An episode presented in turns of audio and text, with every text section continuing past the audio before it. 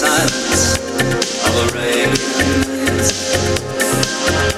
Wind washes the seasons in these days of a